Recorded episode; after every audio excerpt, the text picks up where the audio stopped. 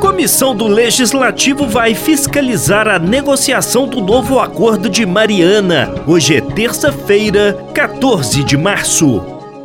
A renegociação do acordo de Mariane e a prevenção e o combate ao câncer motivam a criação de novas comissões no Legislativo Mineiro. Além delas, outros dois colegiados voltam a atuar na casa com as temáticas de proteção animal e de incentivos ao turismo e à gastronomia. A Comissão Extraordinária de Acompanhamento do Acordo de Mariana vai fiscalizar os desdobramentos das novas negociações para reparação dos impactos impactos causados pelo rompimento da barragem de Fundão em Mariana em 2015. Isso porque a Samarco e suas controladoras, as mineradoras Vale e a anglo-australiana BHP Billington não cumpriram o termo inicial assinado com a União e os estados de Minas e do Espírito Santo. Já a Comissão Extraordinária de Prevenção e Enfrentamento do Câncer vai debater as estratégias de prevenção da doença, de diagnóstico precoce e de tratamento, e ainda a necessidade de mais recursos para a política de atenção oncológica e o cumprimento da legislação que trata de prazos para a realização de exames e tratamento do paciente. E a as comissões extraordinárias de proteção dos animais e de turismo e gastronomia voltam nesta legislatura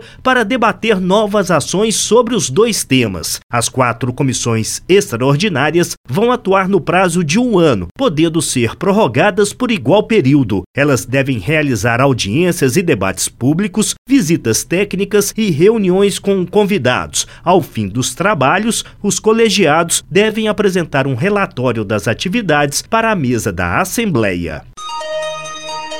Direito do Consumidor.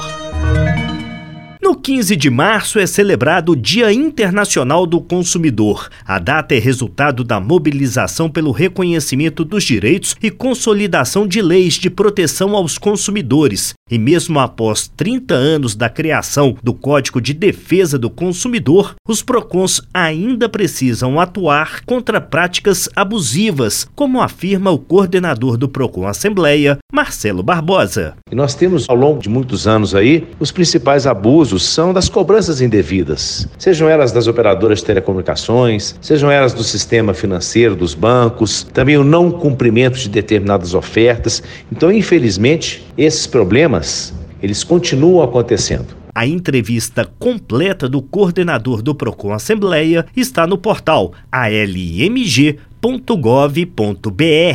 Da Assembleia Legislativa em Belo Horizonte, Flávio Júnior.